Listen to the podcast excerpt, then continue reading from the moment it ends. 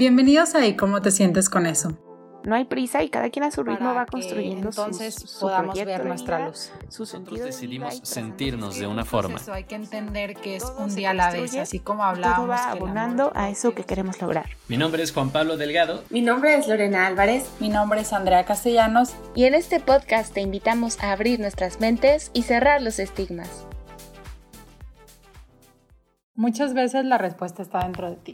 Y es que en esta temporada hablamos mucho acerca de las relaciones con otras personas, el aprender a poner límites, el saber qué significa desde cero una relación, los distintos tipos de relaciones, pero creo que al final, si no tenemos una buena relación con nosotros mismos, si no nos conocemos, si no sabemos qué nos gusta, qué nos molesta, y si no aprendemos a llevarnos bien con nosotros, las demás relaciones, no voy a decir que siempre van a ser malas, pero no tendrán desde mi punto de vista una buena calidad. Porque si tú no aprendes a tratarte bien, bonito y a quererte, será muy fácil que aceptes que otras personas te traten mal, te hagan sentir menos. Entonces, el día de hoy, aparte de hacer este cierre de la cuarta temporada, de platicarles un poco acerca de cuáles fueron los capítulos que más nos confrontaron, qué fue lo que nos llegó, cuáles fueron las pedradas que más nos dolieron, pues también recordarles lo que hablamos en cada temporada y es que lo más importante es aprender a conocernos, a darnos ese lugar y pues de ahí en adelante. Claro, Andrea, y, y como bien dices, es que cómo pretendemos que nuestras relaciones funcionen al 100 si nuestra relación con nosotros mismos y nosotras mismas no está al 100. Y muchas veces yo creo que es algo que pasa, ¿no? Que digo, ay, es que ahorita estoy mal en todas mis relaciones, estoy mal con mi familia, estoy mal con mi pareja, estoy mal con mis amigos. Y hasta el final dejamos de preguntarnos, bueno, ¿y qué pasa si eh, realmente no son ellos y no soy yo? ¿No? Que hay algo en mí que tengo que trabajar primero para poder relacionarme mejor. Entonces sí, creo que es una muy bonita manera de cerrar esta temporada acerca de las relaciones sociales, volviendo a uno mismo. Porque de nosotros parten las relaciones. Y sí, somos seres sociales, pero también somos seres y no podemos relacionarnos hacia afuera sin voltearnos a ver hacia adentro. Sí, completamente. Es decir, además de que este episodio sea el episodio de cierre de temporada, me gustaría que fuera la máxima invitación para escuchar todo el contenido que hemos, que hemos diseñado con mucho gusto para ustedes, con la mayor, ah, ¿cómo decirlo? Con la mayor conciencia para aplicar todo esto, para practicar todo esto. Y pues lo más importante de, de lo, de lo que han estado mencionando mis compañeras, Andrea, Lorena, es que nos toca. Muchas de las cosas que queremos ver reflejadas en nuestra vida, en nuestras relaciones, si no es que, corríjame si me equivoco, pero me parece que el 100% o si no algo cerca del 100% es nuestra, termina siendo nuestra responsabilidad. Depende de cómo, de cómo nos queramos, de cómo le enseñemos a los demás a que nos quieran. Y pues todas estas cosas que ya mencionamos en otros episodios empiezan siendo, empiezan naciendo desde uno mismo y después se convierten en reflejo de todo, de todas nuestras experiencias y de lo que experimentamos con las otras personas. Sí, no diría yo el 100 tal vez, porque hay muchas cosas que no están en nuestro control, pero sí diría que gran parte nos toca a nosotros trabajar con nosotros mismos, porque creo que es más fácil identificar eh, problemas en las relaciones, no problemas, porque luego cuando decimos esto suena como con una connotación muy negativa, ¿no? Pero mm, situaciones que no están como nos gustarían en nuestras relaciones sociales, familiares, de amistad, de pareja, etcétera pero nos, nos, nos es más fácil verlo afuera que adentro. Si me explico, como nos es más fácil decir, ay, es que esta persona ya me cansó porque es así y así, o yo veo que no es responsable, yo veo que hace esto y lo otro, pero ¿cuántas veces nos ponemos a, a ver hacia nosotros mismos que tal vez por eso estamos conectando con esa persona? Porque algo hay de lo que vemos afuera que también nos refleja de cierta manera adentro, ¿no? Bien dice esa frase súper cliché, lo que te choca, te checa. Pero creo que muchas veces es cierto porque tendemos a proyectar hacia afuera todas aquellas cosas de nosotros que no nos gustan y las vemos y las criticamos más fácil en los demás antes de verlas en nosotros mismos para aceptarlas y modificarlas. Entonces, creo que eh, sí, parte también de lo que me gustaría empezar a hablar en este cierre de temporada es cómo eh, esas cosas que proyectamos en nosotros parecieran a situaciones a cambiar en la relación, pero tal vez son situaciones a cambiar primero conmigo mismo y luego con el otro. Claro, pero yo creo que sí hay que hacer una diferenciación entre, bueno, yo creo que esta frase de lo que te choca, te checa, crea una, un pensamiento erróneo de que todo lo que te choca, o sea, está en ti. ¿Y a qué me refiero? Hay cosas que para ti van a ser no negociables en cuanto a ciertas formas de pensar o ciertos comportamientos de otra persona que no tienen que ver contigo. O sea, por ejemplo, por darles así algo X, que una persona quiera casarse y otra no, o que una persona no crea en Dios y que otra sí, o sea, como ese tipo de cosas no se podrían aplicar igual, como de, ah, es un reflejo y me molesta que no crea porque yo tal vez creo nada más porque me lo impusieron. O sea, creo que también hay que entender que ciertos comportamientos son porque verdaderamente no te gustan o no los permites porque desde tus límites y tu amor propio dices, sabes que hasta aquí y qué cosas sí te está reflejando la otra persona como espejo tuyo que tal vez tienes que trabajar y también creo que en esta parte de autoconocimiento también entender que hay que observar no solo lo malo, sino también qué veo bueno en la otra persona, qué veo de potencial, porque también eso me lo está reflejando y tal vez no siempre me creo lo bueno que soy y lo valioso que soy, y si lo veo en mis amigos y mi familia y se los puedo decir, pues es lo mismo. Todo lo bueno y potencial que ves en las otras personas es porque te lo estás reflejando. Entonces también, así como hacernos conscientes de las cositas que nos reflejan no tan positivas, también de las que son buenas, que son positivas, y pues alimentar esa autoestima y autoconfianza que muchas veces no lo hacemos.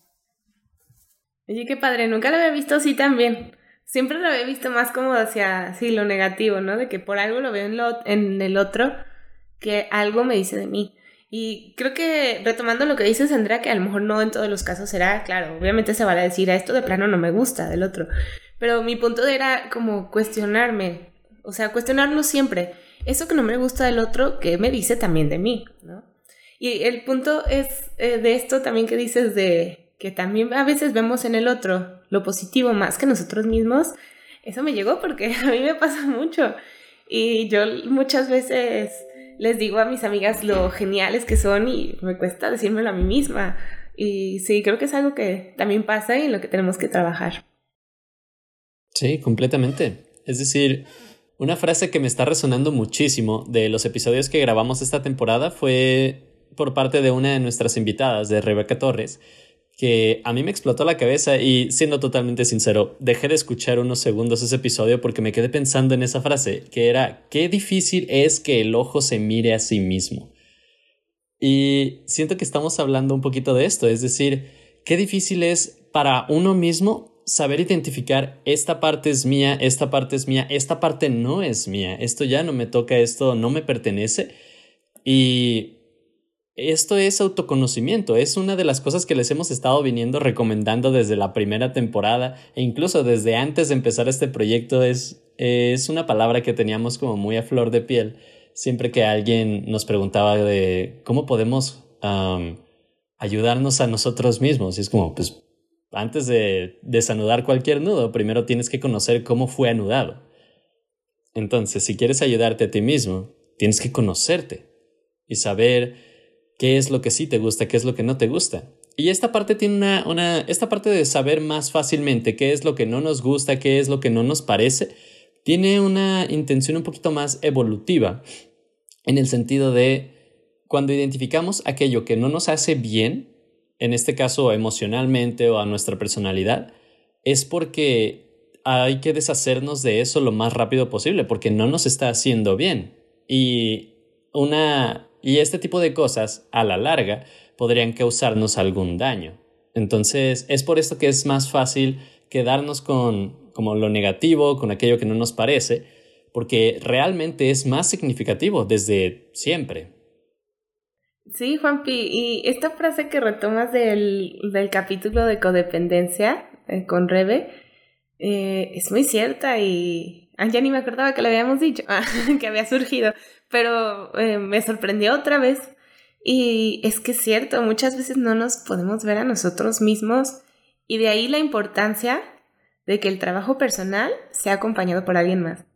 Porque sí, eh, hablas de la importancia del autoconocimiento, de conocer el nudo para poder desanudarlo, pero a veces tenemos puntos ciegos de nosotros mismos y intentamos a lo mejor darnos cuenta y ser muy conscientes y todo, pero sin una mirada externa, también a veces es difícil conocernos al 100% o llevar nuestro trabajo personal. Entonces, por, eso es importante también que nos dejemos acompañar por una persona.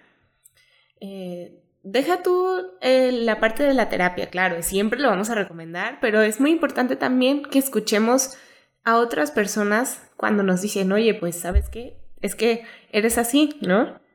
A lo mejor aunque nos choque mucho que nos digan también, no, pues que estamos mal en algo o que no les gusta nuestra manera de ser, es necesario también a veces escuchar esas opiniones, eh, como no, todas las opiniones, claro, pero las críticas constructivas, porque a veces no nos alcanzamos a ver a nosotros mismos y no vemos todos nuestros, nuestros puntos ciegos y por eso la importancia de dejarnos acompañar en nuestro proceso personal y también en la terapia, porque vemos todas esas partes que nos señala el terapeuta eh, acerca de nuestra historia personal, de nuestra manera de relacionarnos, los patrones de conducta que seguimos, que a lo mejor y no las alcanzamos a ver o no las queremos ver, porque también es más fácil a veces no ver que hacerse consciente de todo, pero sí. Claro, Lore, y ahorita que decías lo de los puntos ciegos, como que se me ocurría una forma de relacionarlo, que es justamente, por ejemplo, cuando vas en tu carro, ¿no?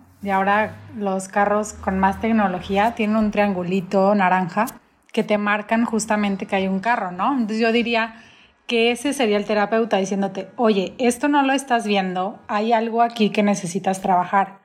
Pero también creo que como seres humanos, seres pensantes, somos muy sabios y a veces no decimos no escucharnos. Por ejemplo, cuando vas en tu carro y empieza a pitar de que hay algo ahí y tú sabes que hay algo ahí, pero te vale y le sigues dando yo creo que a mí, al menos muchas veces me ha pasado que mi intuición me dice, no lo hagas, no es por ahí, no, no, no. Y yo digo, sí, sí, sí.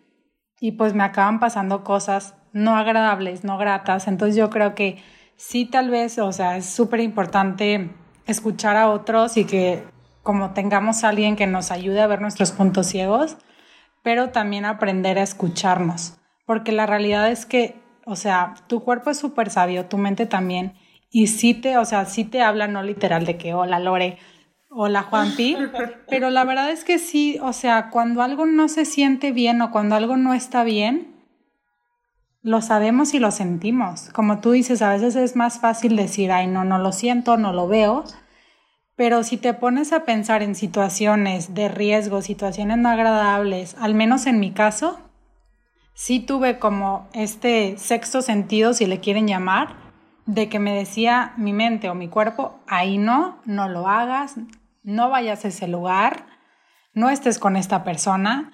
Y muchas veces es como, ay, cállate y sí lo voy a hacer, ¿no? Entonces creo que también parte de este autoconocimiento y de llevar relaciones sanas es aprender a escucharnos y hacernos conscientes de qué me está diciendo mi cuerpo. O sea, desde el simple hecho de nosotros que les decimos cada día cómo se sienten hoy, verdaderamente tomarte unos momentos y decir, ok, ¿cómo se siente mi cuerpo cuando está enojado? ¿Estoy tensa? O sea, ¿por qué me estoy sintiendo así? ¿Qué está generando esto? Y entonces si tú empiezas como a tener este conocimiento, pues va a ser más fácil también escuchar a otros, entenderte a ti y llevar como yo siento que una vida con relaciones más saludables y sobre todo contigo mismo. Me encanta este ejemplo que nos estás compartiendo, Andrea, de las lucecitas que salen en el carro, porque a mí me ha tocado conocer personas incluso que le ponen cinta para tapar esas lucecitas. Y entonces está cayendo todavía más el 20 de esta, de, de esta analogía, donde hay personas que realmente tienen cosas dentro de sí que son alarmas, que son, ¿cómo se les llama? Como luces rojas o, pues sí, como red flags y no las quieren ver. Y cada quien tiene sus razones, es decir, no ni siquiera les puedo dar una lista porque así como, como cada cabeza es un mundo, cada quien tiene su tiene su manera de ver el mundo y su manera de por, y su por qué de no quiere no quiere verlas. Algo que me está resonando muchísimo también de esto es, es una recomendación que yo he estado haciendo últimamente bastante con muchas personas porque al menos a mí en lo personal me funciona muchísimo antes de cualquier cosa me presento como una persona curiosa. Y esto me ha ayudado muchísimo porque, por ejemplo, en esto que están mencionando de si una persona te dice, oye, no me encanta cuando haces esto, no, no está tan padre cuando esto ocurre, uh, ahí me muestro como una persona curiosa y digo, ok, vamos a recibir lo que esta persona nos está diciendo, después considero si es algo mío, es algo que la otra persona está reflejando sobre mí o si es algo que yo hice. Tomar mi responsabilidad en caso de que sea necesario, en caso de que se dé el caso, y reaccionar según sea necesario. Porque uh, reaccionar según sea necesario, porque en algunos casos quizás no se trate de algo, de algo personal, pero a lo que quiero hacer hincapié es primero muéstrate curioso, porque la curiosidad detiene cualquier, cualquier emoción impulsiva. Es decir, si una persona te dice, si estás manejando, ya hoy tenemos muchísimos los ejemplos de manejar y eso que ni salimos a la calle.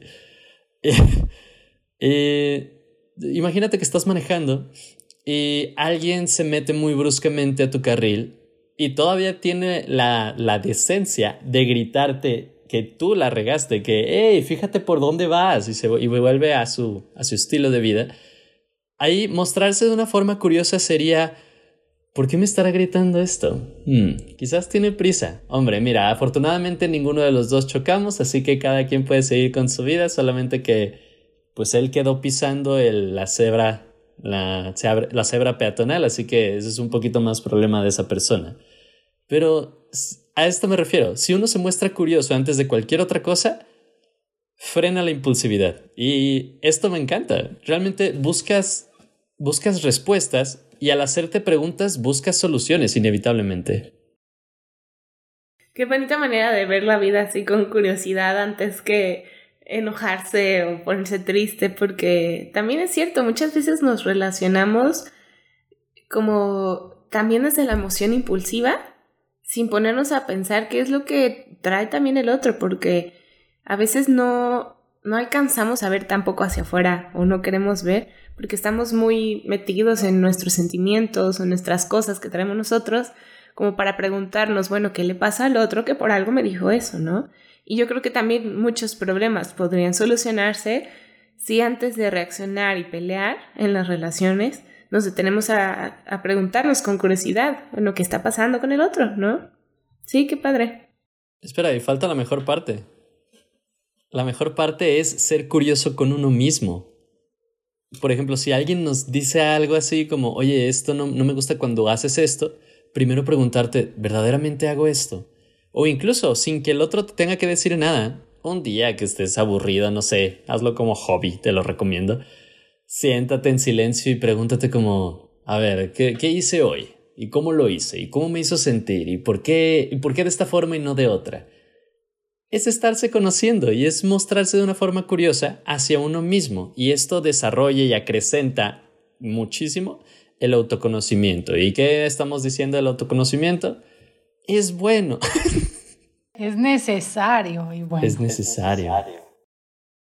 Oigan, y hablando de curiosidad, yo ahorita estoy curiosa en este cierre de temporada de cuál fue su episodio favorito. A ver, cuéntenos. De verdad y profundamente y pensándolo profundamente, el episodio número 9 de responsabilidad afectiva es uno en el que más conectamos, en el que las ideas fluyeron tan excelentemente, además de que es un tema súper importante De verdad. Eh, ese episodio, eh, incluso creo que lo digo en el, en el episodio. Quiero que se acabe este, este, este podcast para poder recomendarlo. Quiero que terminemos de grabar para poder recomendarlo porque de verdad es algo que todos necesitamos escuchar. Es algo que le hace falta a la cultura. sí, ese fue muy bueno. Creo que fue de muchos veintes que nos cayeron a nosotros mismos mientras grabábamos, ¿no? De cómo nos falta a veces seguir trabajando en la responsabilidad afectiva de nuestras relaciones. Aunque somos psicólogos, aunque lo estamos intentando y somos un poquito más conscientes que antes, pues a veces también la seguimos regando. Pero sí, fue, un episodio muy amable para con nosotros porque siento que no hubo tantas pedradas también. Pero sí hubo muchos insights, así que... Yo, ¿qué? Este, ¿no te diste cuenta de las pedradas? Eso es diferente. Porque yo salí sangrando. o sea, ya no sentía cada roca que me aventaba Lore y ya ni alcanzaba a esquivarla. Oye. No, pero verdaderamente ahorita que dices eso, de que fue tu episodio favorito, yo creo firmemente que debería de ser una materia fuera de broma en el colegio. Responsabilidad afectiva. O sea, creo que tenemos muchas materias, ya sé que me estoy desviando de tu pregunta, Lore, no la estoy evitando, pero creo que tenemos muchas materias que desde mi punto de vista no aportan mucho a la vida y que solamente las tenemos porque siempre ha sido así y porque es la manera como típica o clásica de enseñanza y creo que podríamos tener algunas materias que verdaderamente sirvieran para el mundo cuando sales. O sea, y hablo desde primaria, ¿eh? no nada más en la universidad, que realmente te ayudarían como persona a tener más habilidades, más allá de solamente saber sumar, leer la historia de tu país que se te olvida, la neta, los, la geografía, o sea, pues sí, sí está padre tener cultura general en ese aspecto, pero está más chido que sepas cómo se sienten tus emociones, cómo manejarlas, cómo manejar tus relaciones, o sea, yo creo que eso es más importante que saber dónde está Italia o China, desde mi punto de vista. Maestro en educación, haz algo, por favor. Ah, yo. Por favor. Y yo pensando, Lore es teacher. Lore les va a enseñar también. Maestra de inglés.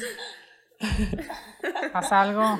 Realmente, ahorita lo único que podía estar pensando es como, oye, no vas a hablar de mí, aprende a pensar.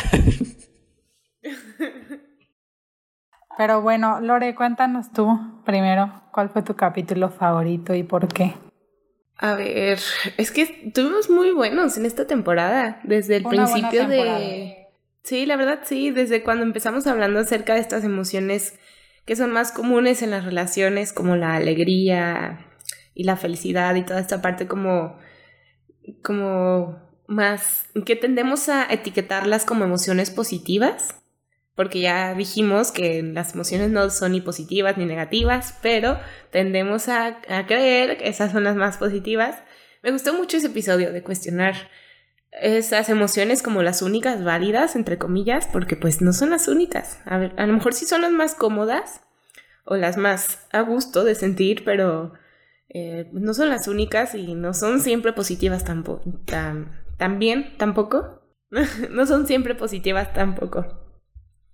Pero creo que, o sea, ese me gustó mucho, pero creo que mi favorito fue el de cuando hablamos de las amistades y las rupturas amistosas porque creo que es un tema del que no le damos el suficiente espacio para hablarlo, para sentirlo. ¿Cuántas rupturas amistosas no hemos tenido que nomás pasan y no lo pensamos? O sea, solo pasan y ya. Y sí, creo que ese es uno de los que más me, me llegó y hasta me hizo querer hablarle a ex amigos, a decirles de que, ay, ya no eres mi amigo, pero te extraño, o ya no somos amigas, pero tuvimos unos muy buenos momentos y, y pues ya, o sea, esa relación llegó al fin y nunca lo dijimos, sí cierto, no sé, como que me hizo pensar mucho como en eso, ¿sabes? Como en las amistades que se acaban, sin que digamos que se acaban, pero igual ya no están, no sé. De, de, verdad que ese fue un tema importante, ese es un tema importante, porque a pesar de que no se nombren, como que sí, todavía queda ese hueco de, ala, como, como que hoy me siento ah, más incompleto, pero no sé por qué. Y ese no saber por qué es muy probablemente porque no se habla de esto. Pues de episodios tan buenos, porque creo que para mí ha sido la mejor temporada.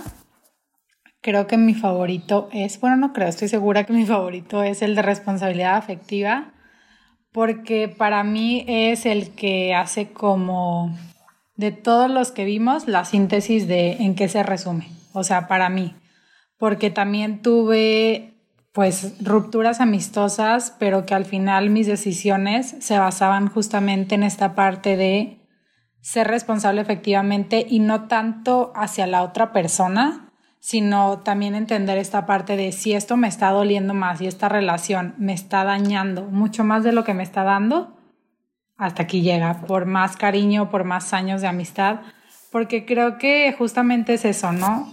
A veces, como en las relaciones de pareja, le damos mucha importancia a los años de que llevamos con esa persona y pues realmente hay amistades que conoces de un mes y han significado mucho más en tu vida que esos años. Entonces, esa parte también como las relaciones codependientes que presente, también lo viví.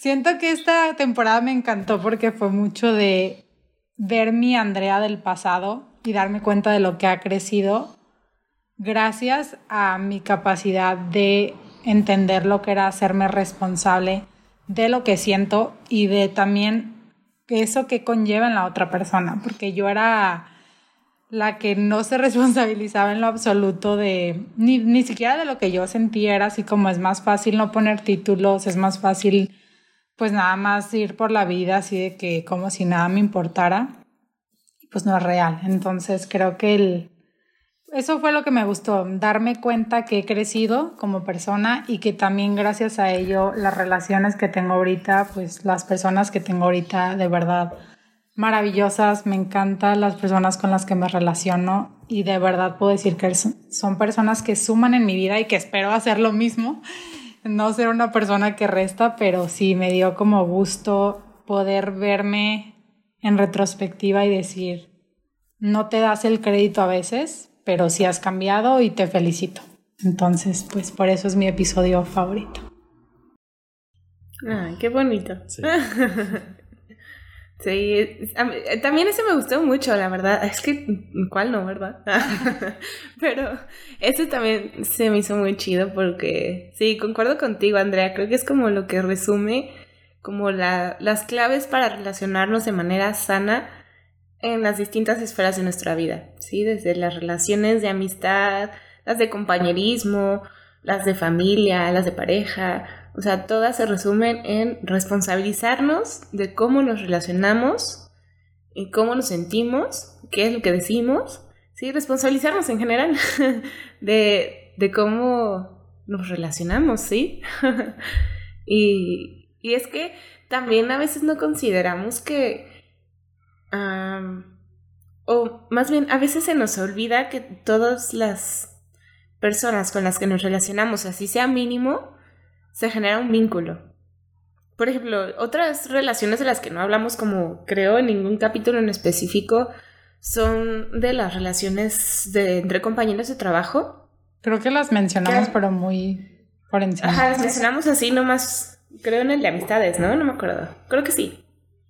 Eh, pero es que aunque sean personas que a lo mejor no sientes tanto como la cercanía emocional, porque son nada más personas que ves, no sé, en oficina o que ves mm, por ahí con las que coincides un poquito nomás en el trabajo y ya está, igual son personas con las que generas un vínculo, ¿no? Entonces creo que eso es lo importante, como cuestionarnos cómo vamos generando vínculos con todas las personas a nuestro alrededor porque somos responsables de esos vínculos que generamos.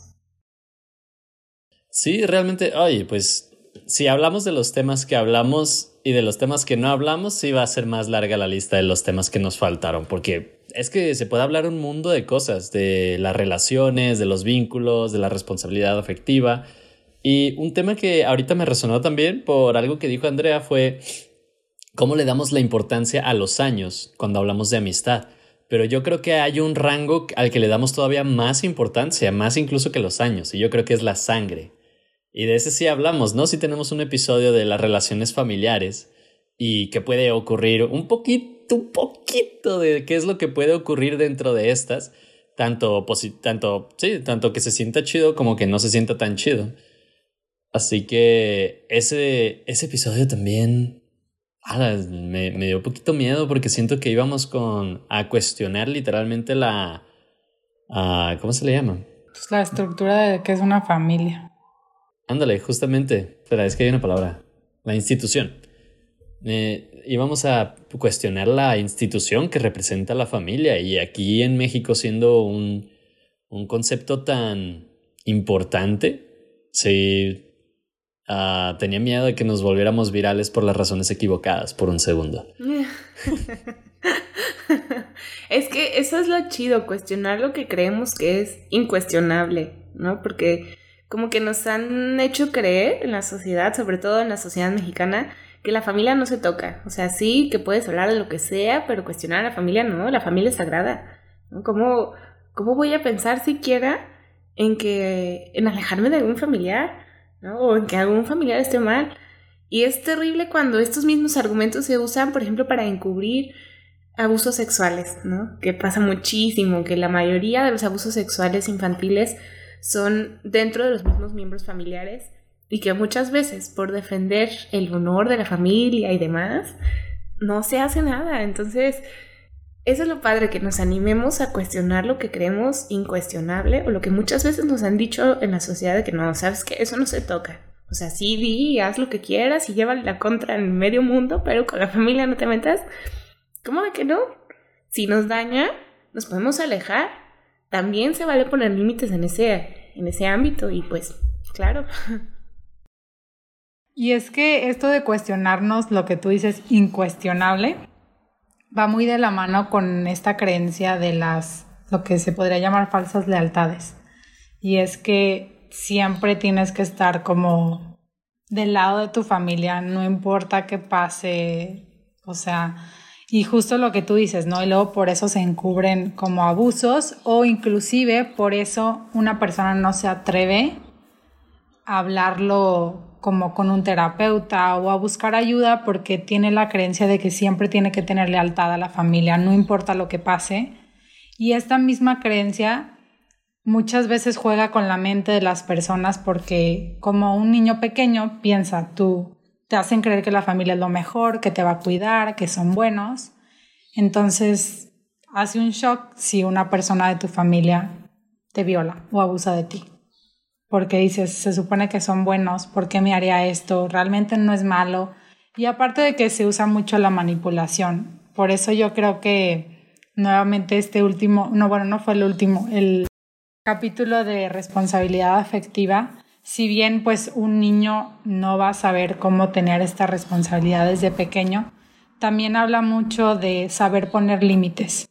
Cuando tú tienes esta responsabilidad, tienes la capacidad de poner límites, así sea tu abuelita que tanto amas y que puede ser la matriarca para, para tu familia, así como sea nada más tu, tu jefe, tu compañero de trabajo, tenemos que aprender a poner límites, porque yo me he dado cuenta lo difícil que se nos hace como sociedad. O sea, no he conocido a alguien que me diga, ay, a mí se me hace súper fácil poner límites. O sea, de verdad es algo que tienes que, así como aprendes a andar en bici y a manejar, tienes que como irlo... Pasito a pasito. Como practicando. Practicando para poder lograrlo. Y no te estoy diciendo que lo hagas todos los días, si te cuesta y si te desgasta, porque puede llegar a ser muy desgastante. Pero si de, en un día tienes que poner siete límites, pues empieza con uno. Así sea algo súper simple como decir, no te quiero compartir mi gansito porque tengo muchas ganas de yo comerme un gansito y me lo compré. Porque tampoco, porque sea tu familia, le tienes que compartir tus papas. O sea, voy a sonar egoísta, pero también a veces tienes ganas de disfrutar algo tú solo y no tiene nada de malo pero es poner esos pequeños límites para que entonces los grandes te sean más fáciles, que estos sean como cosa del día a día. Sí, y, sí, como dices Andrea, los límites se empiezan poniendo desde lo chiquito, sí, desde lo pequeño, que a lo mejor nos es nos podría parecer insignificante como esto de los gancitos, pero no es. Es un paso y aunque sea pequeño es importante. Y sí, como ya empezando a cerrar, creo que este es un buen primer punto para ir cerrando, hablar de los límites. Como estas recomendaciones de entonces, ¿qué hacer para relacionarme de manera sana? O sea, ya identifiqué eh, mis distintos tipos de relaciones en los distintos ámbitos. De amigos, de trabajo, de familia, de pareja, etc. Pero ahora, ¿cómo le hago para relacionarme de manera sana? Primer punto, pues sí, los límites. Eso totalmente y siempre. Desde los más pequeños hasta los más grandes. Y otro punto, creo que también para empezar a relacionarnos de manera sana, eh, y siempre me encanta repetirlo, yo creo que los que los, mis pacientes y mis alumnos ya sueñan con esto, ¿no? Que siempre lo digo en todos lados, son los acuerdos. Es lo más importante en cualquier relación y que a veces se nos olvida completamente esa parte porque nos quedamos con lo que suponemos. Y qué terrible quedarnos solo con eso, porque yo supongo que nuestra relación es así, pero el otro supone que es distinto, entonces, ¿cómo es realmente?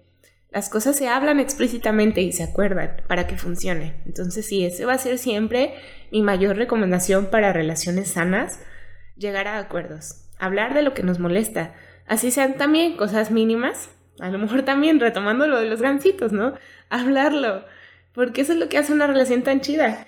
Y no sé, a lo mejor es incómodo, pero yo creo que eventualmente puede ayudar a que las personas estén en una relación a como les guste que sea esa relación, ¿no? Por ejemplo, y si me das chance de compartirlo, Andrea, no sé si, si te lata. Pero por ejemplo, nuestra relación de amistad. Ay, ¿yo qué? Eh, no me asustes, no sé qué quieres compartir. No, te voy a ventanear, voy a ventanear nuestra relación. Ay, asustas, asustas, oye. No sé, por ejemplo, nosotras. ya sé qué. Ya, pues, una atrapada. No, nosotras en nuestra relación de amistad, Andrea y yo, nos decimos las cosas así como nos molestan y nos mandamos mensaje y a lo mejor no es tan cómodo, pero acordamos algo y a lo mejor a veces se me olvida cumplir los acuerdos, lo siento Andrea, pero... a mí también. pero lo intentamos, ¿no? Y lo hablamos. Y no, no me quedo yo nada más como de, ay, es que me choca que Andrea haga esto y no quiero que sea así y lo quiero a mi manera. O sea, lo hablamos y eso es lo importante porque pues eso nos hace ser tan amigas y estar tan a gusto la una con la otra, ¿no? Bonito ejemplo, pero sí, está padre. A lo mejor no es cómodo hablar acerca de lo que nos incomoda, claro. pero llegar a acuerdo siempre va a ser algo bonito que sume en las relaciones. Está súper chido, realmente abarcaste muchísimas cosas súper importantes, Lore. Comunicar, los acuerdos, son súper esenciales y cosas que desafortunadamente, como bien mencionaba Andrea, siento que no nos enseñan en la escuela o que es, falta en la, ¿cómo se llama? En la, en la canasta básica emocional. Me gusta ese concepto.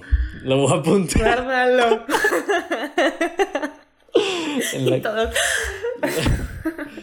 es una de las cosas que desafortunadamente faltan en la canasta básica emocional, tanto en la educación en la escuela como en la familia. Y pues algo con lo que yo me gustaría dejarlo sería esto que les comentaba acerca de la curiosidad. Y para que, para que amarre, para que quede ya bien solventado, para que quede ya bien solventado de dónde surge esto de la curiosidad, al menos de donde yo lo aprendí, que a partir de una charla TED que acerca de una mujer con rasgos de Medio Oriente, que practicante musulmán, de practicante de la, del Islam en Estados Unidos, y desafortunadamente su hermano es asesinado por una persona en Estados Unidos. Y entonces a ella le dan la oportunidad de hablar con esta persona, con literalmente el asesino de su hermano, por teléfono, mientras el, el asesino está en la cárcel. Y ella lo primero que le dice antes de cualquier cosa como de cualquier enunciado de odio, cualquier aseveración como de hasta de lo que se iba a morir, por ejemplo, ella le pregunta por qué lo hizo. Y este era el mensaje de su charla TED. Antes de cualquier emoción impulsiva, muéstrate como una persona curiosa. Y realmente cualquier emoción, cualquier reacción no pensada se va a detener porque al, hacer preguntas estás buscando cuál es la mejor manera de, de moverse por esa situación. Entonces, eh, ese fue un ejemplo muy, muy fuerte y es por eso que para mí está súper marcada la curiosidad antes de cualquier otra cosa. Sin embargo, espero que también para ustedes se consideren personas curiosas en el mejor y en el peor de los casos. Espero les ayude, la verdad. Sí, creo que sí ayuda mucho en las relaciones por esto mismo que decíamos de explicitar las cosas, ¿no? De comunicar. Y también a veces es difícil comunicar y que nomás de uno salga solito de que, ay, esto, esto me gusta, esto me molesta. También a veces es necesario preguntarlo, porque a algunas personas les cuesta. A mí, por ejemplo, me cuesta mucho. O sea, lo intento, pero me cuesta mucho. Y sobre todo a las personas que son más introvertidas, yo creo que les puede costar más aún, ¿no? Llegar y decir, esto me gusta, esto no me gusta. Entonces, eh, hay que ayudarnos. Si estamos relacionándonos con alguien de cualquier forma, eh, está chido preguntar, está chido poner las cartas sobre la mesa y plantear la relación a como nos guste a todos los involucrados en esa relación.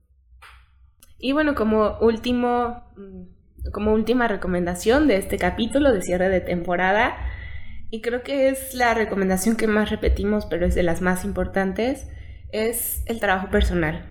Y con esto comenzamos el episodio, ¿no?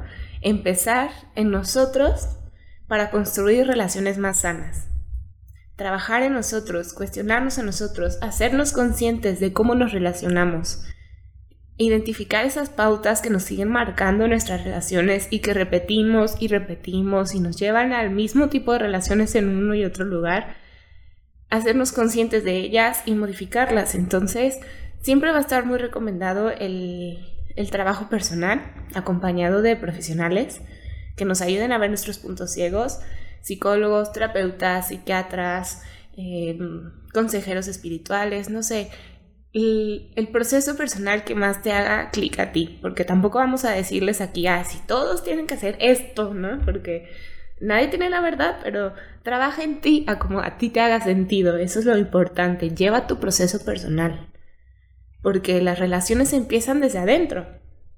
Si no estamos bien nosotros, ¿cómo esperamos estar bien con los demás en nuestras relaciones sociales? Entonces, pues eso es lo que les queremos dejar para cerrar. Y cuéntenos a ustedes qué les pareció esta temporada. ¿Cuál fue su episodio favorito? Cuéntenoslo por ahí en redes sociales. Saben que nos encuentran en Facebook y en Instagram, arroba y cómo te sientes con eso.